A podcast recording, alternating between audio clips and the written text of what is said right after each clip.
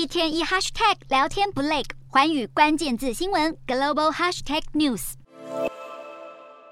中芯国际成功产出七纳米，之所以会震撼全球，是因为外界普遍认为这家晶圆代工厂技术一直停留在十四纳米制程，跟现今主流已经到五纳米制程，以及台积电跟三星即将进入的三纳米量产有很大的落差。七纳米属于高效能运算 HPC 晶片制成节点的分水岭，而且极为烧钱。甚至美国早已经把中芯列为关键半导体设备的禁售名单，但是中芯制程却还是持续推进脚步，甚至从十四纳米到七纳米只花两年时间，比台积电的三年跟三星的五年都还要更快，现在更可能超越英特尔，追上半导体各大龙头。根据半导体产业专家分析，中芯为何如此快速完成七纳米量产，应该有两大因素。第一是抄袭，因为曾经有研究公司提出中芯的制程跟台积电还有三星极为相似，不过对此中芯并没有回应，而台积电跟三星也开始动用关系